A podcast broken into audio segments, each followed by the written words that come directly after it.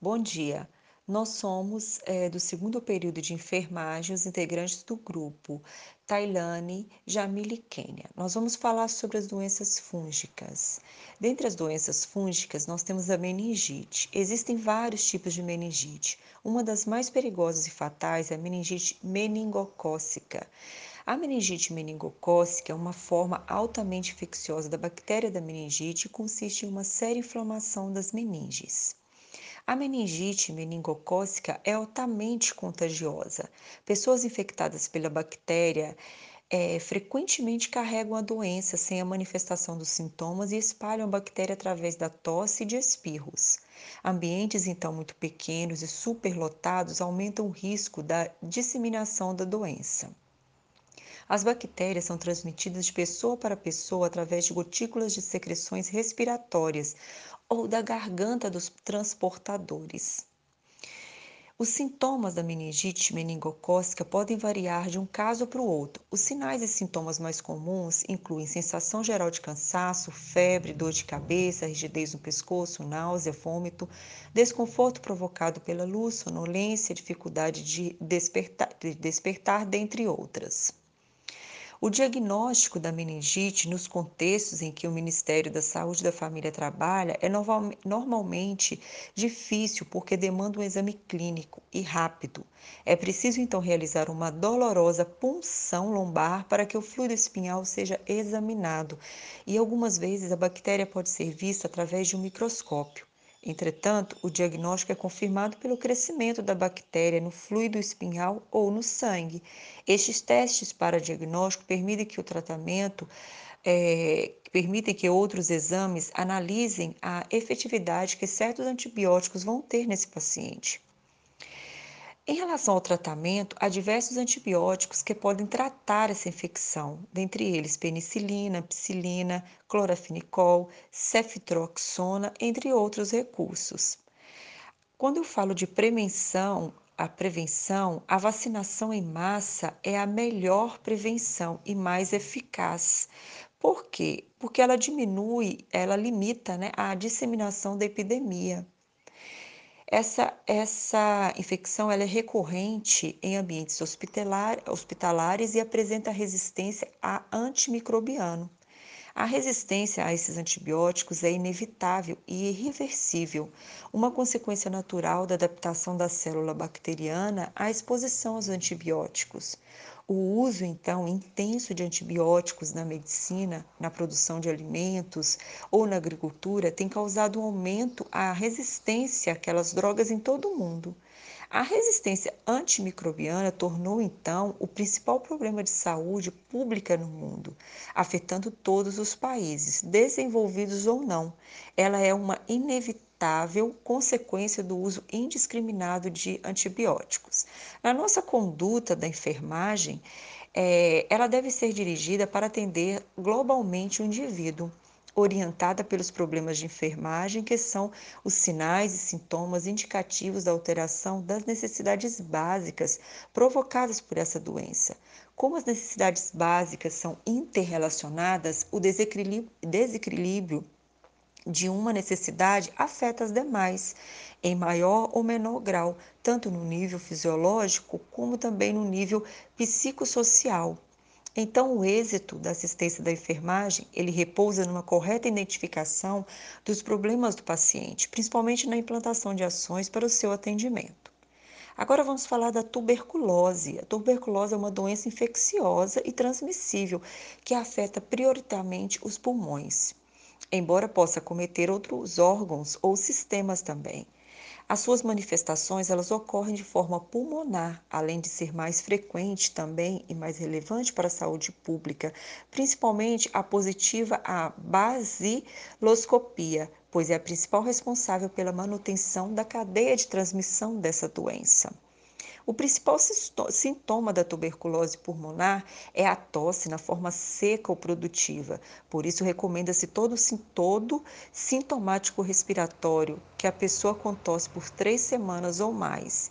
Uma investigação também para tuberculose. Há outros sinais que também podem estar presentes, como febre vespertina, sudorese noturna, emagrecimento, cansaço e fadiga. É muito importante que, caso a pessoa apresente sintomas de tuberculose, é fundamental procurar a unidade de saúde mais próxima da residência para avaliação e realização desse exame. Porque, se o exame for positivo para tuberculose, deve-se iniciar o tratamento o mais rápido possível e seguir esse tratamento até o final. Para diagnosticar a tuberculose, usamos os bacteriológicos, né, que é a basiloscopia, teste rápido molecular para tuberculose, cultura pra, para microbactéria, ou por imagem, que é um exame complementar, que é feito a radiografia de tórax. O diagnóstico clínico ele pode ser considerado na impossibilidade de se comprovar a tuberculose por meio de exames laboratoriais. Nestes casos, deve ser associado aos sinais e sintomas o resultado de outros exames complementares, como imagem e histológicos. A transmissão da tuberculose ela pode ser aérea, ela é aérea e se instala a partir da inalação da, de aerosóis oriundos das vias aéreas. Durante a fala, espirro ou tosse, as pessoas com tuberculose ativa, que é né, a pulmonar ou laríngea, que lançam no ar partículas em forma de aerosóis contendo esses bacilos. Calcula-se que durante um ano uma, em uma comunidade, o indivíduo tem a basiloscopia positiva e pode infectar em média 10 a 15 pessoas. É importante também que a tuberculose é, ela não se transmite por objetos compartilhados, como talheres, copos, entre outros. Com esse início desse tratamento, a transmissão ela tende a diminuir gradativamente. Mas, no entanto, o ideal é que as medidas de controle elas sejam implantadas até que haja a negativação da basiloscopia. O tratamento da tuberculose ele dura no mínimo seis meses, é gratuito e está disponível no Sistema Único de Saúde.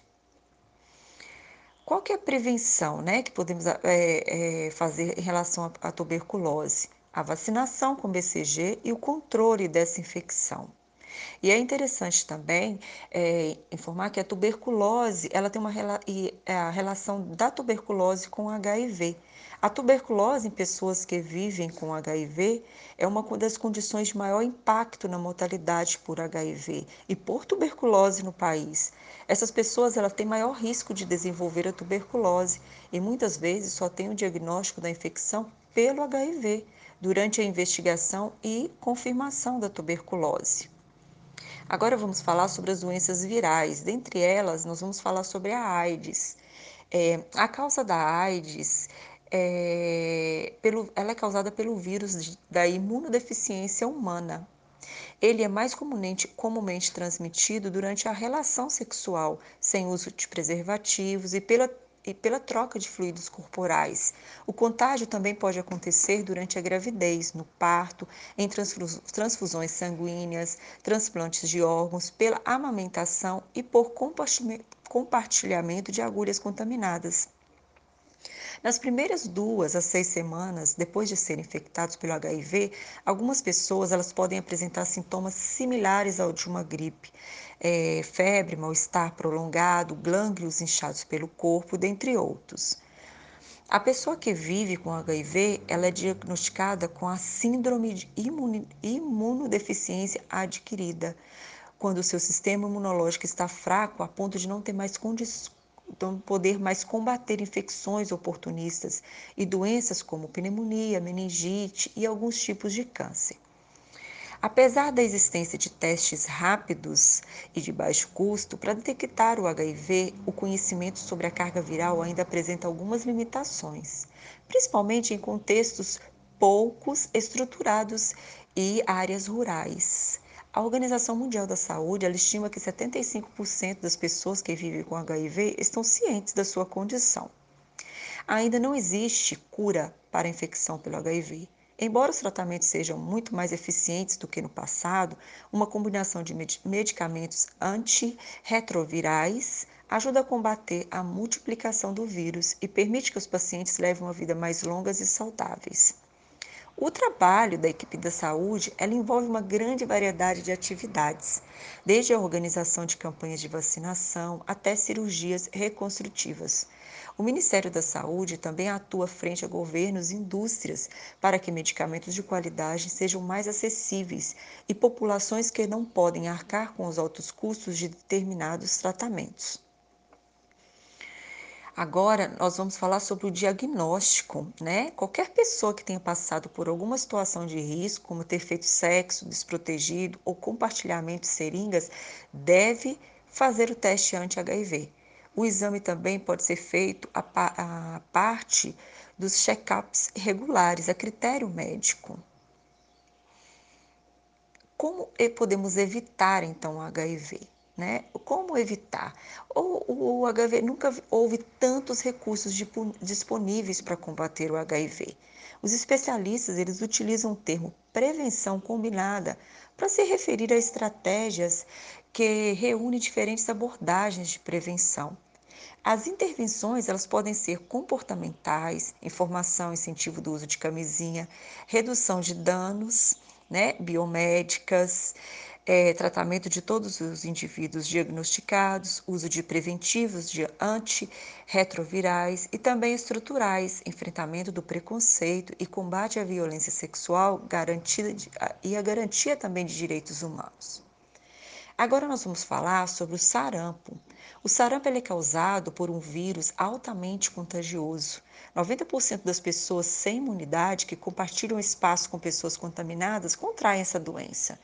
O sarampo ele é transmitido através do contato com gotículas do nariz, da boca, da garganta da pessoa infectada, quando ela tosse, espirra ou, ou respira.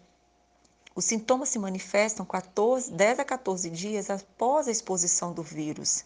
Inclui coriza, tosse, infecção dos olhos, erupções cutâneas e febre alta. De 3 a 5 dias após o início dos sintomas, uma erupção cutânea explode. O diagnóstico clínico do sarampo demanda um histórico de, fe de febre de pelo menos três dias e a presença de pelo menos um dos três seguintes sintomas, que é a tosse, coriza ou conjuntivite. Não há tratamento específico para o sarampo. Os pacientes são isolados e tratados por falta de vitamina A.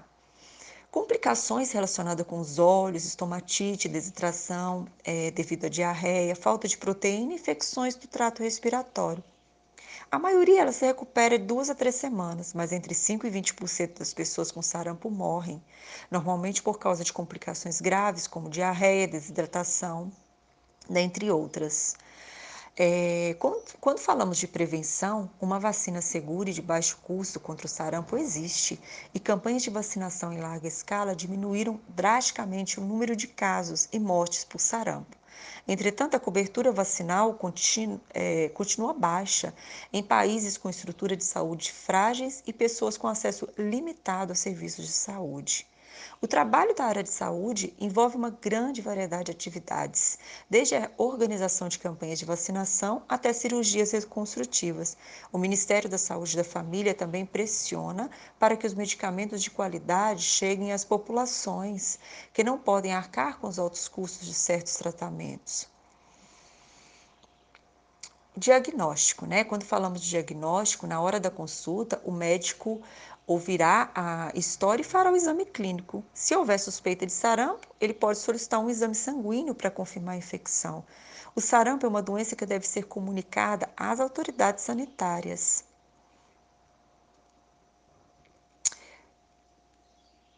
Agora, é, nós vamos encerrar aqui a, a, a nossa explicação nosso entendimento né, sobre as doenças virais e as doenças é, é, influenciadas por bactérias. Bom dia, nós somos o segundo período de enfermagem, os integrantes do grupo Jamile, Kenny e Tailane. Nós vamos falar da diferença nas colônias de fungos e bactérias. Iniciamos pelas bactérias. É, o reino Monera é formado por bactérias. Esses organismos são simples, formados apenas por uma célula, são unicelulares e extremamente pequenos. Normalmente, seu tamanho é menor que 8 micrômetros. Devido à sua dimensão microscópica, as bactérias possuem apenas os quatro elementos biológicos essenciais às células: membrana plasmática, hieloplasma, ribossome e cromatina. As bactérias possuem uma parede celular rígida formada por uma estrutura de peptídeos, né, que são proteínas ligados a polissacarídeos, que são os açúcares, que é capaz de envolver externamente a membrana plasmática. Externamente a ela existe também uma parede celular chamada membrana esquelética, estrutura cuja composição química é específica das bactérias e à base de mureína. Em seu hieloplasma há um filamento, um único filamento de DNA com formato circular. No entanto, não é incomum encontrar outras moléculas de bactérias não ligadas ao cromossomo bacteriano e espalhadas também pelo hieloplasma. É, as bactérias elas também são encontradas em ambientes considerados inóspitos para inúmeros seres vivos, Apesar de seu tamanho imperceptível, esses organismos são muito importantes para o meio ambiente, atuando diretamente na manutenção dos ciclos biogeoquímicos, na decomposição de matéria orgânica e também fazendo parte do ciclo de nitrogênio, realizando transformação desse composto presente na atmosfera para que ele seja apropriadamente absorvido pelas plantas. Usadas também em processos industriais, no entanto, é necessário cuidado, uma vez que as bactérias são agentes capazes de provocar doenças muito sérias nos seres humanos. Agora vamos falar dos fungos. O reino fungi é formado pelos fungos, organismos que podem ser microscópicos ou macroscópicos, unicelulares ou pluricelulares. Neste reino inclui mofos, bolores, leveduras e cogumelos. É, curiosamente, a sua suposta proximidade com as plantas já causou inúmeras discussões também, e no passado, as ciências biológicas os classificavam como parte desse mesmo reino. No entanto, ao estudar suas estruturas, a microbiologia percebeu que os fungos têm características muito particulares. Eles possuem características únicas.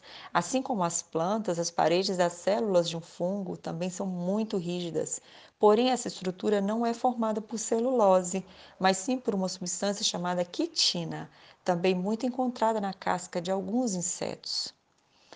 Outra questão muito importante sobre os fungos é que suas espécies são pluricelulares, como os cogumelos, possuem uma estrutura conhecida como hifas. Né, que são é, pequenos filamentos que formam uma rede chamada micélio e que fica escondida sobre a terra ou casca de árvores. Já diferente das plantas, os fungos são organismos que não possuem clorofila, portanto, não são capazes de é, realizar a fotossíntese, o que os define como seres heterotrófos. Por isso, absorve os nutrientes necessários à sua alimentação de outras maneiras distintas. Os fungos também são decompositores, retiram seu alimento dos restos de plantas e animais presentes na natureza. Eles atuam diretamente na decomposição de matéria orgânica é, eles possuem funções no ambiente, funções no ambiente, né? Eles são presentes nos mais diversos tipos de habitat e por, e por isso podem ser encontrados no solo, água, vegetais, nos animais, no organismo humano, até mesmo entre os mais variados detritos. Ainda alguns tipos, existem alguns tipos de fungos, como os cogumelos, que têm grande valor comercial para algumas culturas, devido à sua alta taxa de proteína.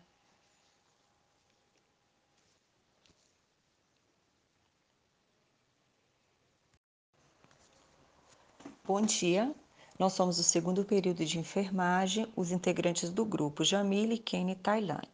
Nós vamos falar da diferença nas colônias de fungos e bactérias. Iniciamos pelas bactérias.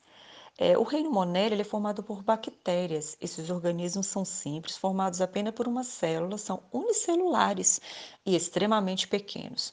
Normalmente, seu tamanho é menor que 8 micrômetros. Devido à sua dimensão microscópica, as bactérias possuem apenas os quatro elementos biológicos essenciais às células: membrana plasmática, hieloplasma, ribossome e cromatina.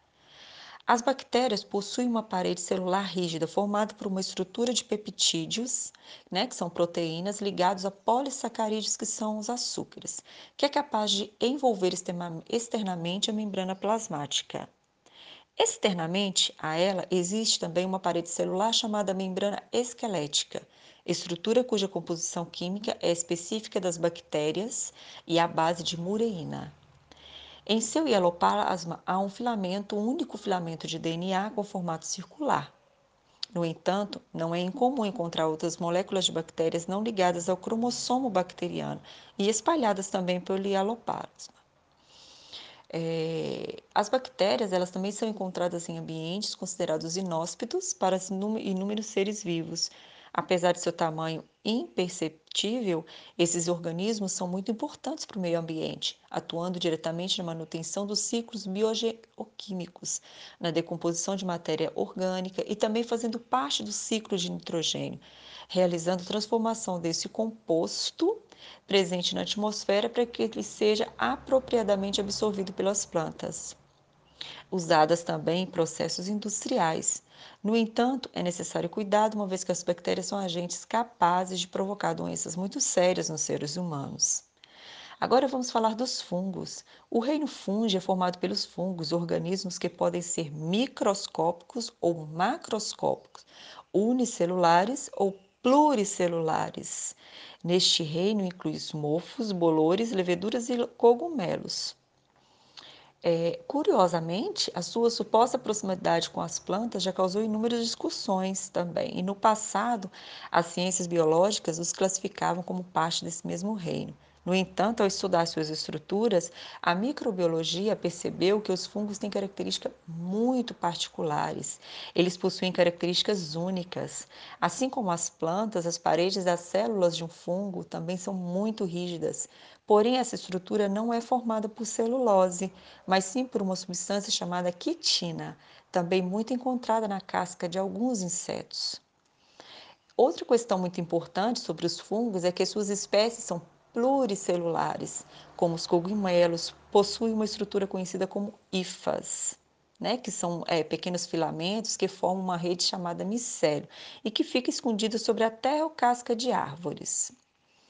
Já diferente das plantas, os fungos são organismos que não possuem clorofila, portanto, não são capazes de é, realizar a fotossíntese, o que os define como seres heterotrófos.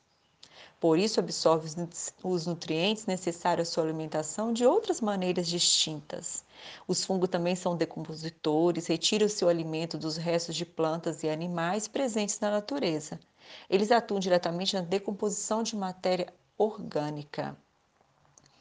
É, eles possuem funções no ambiente, funções no ambiente. Né? Eles são presentes nos mais diversos tipos de habitat e por, e por isso podem ser encontrados no solo, água, vegetais, nos animais, no organismo humano, até mesmo entre os mais variados detritos.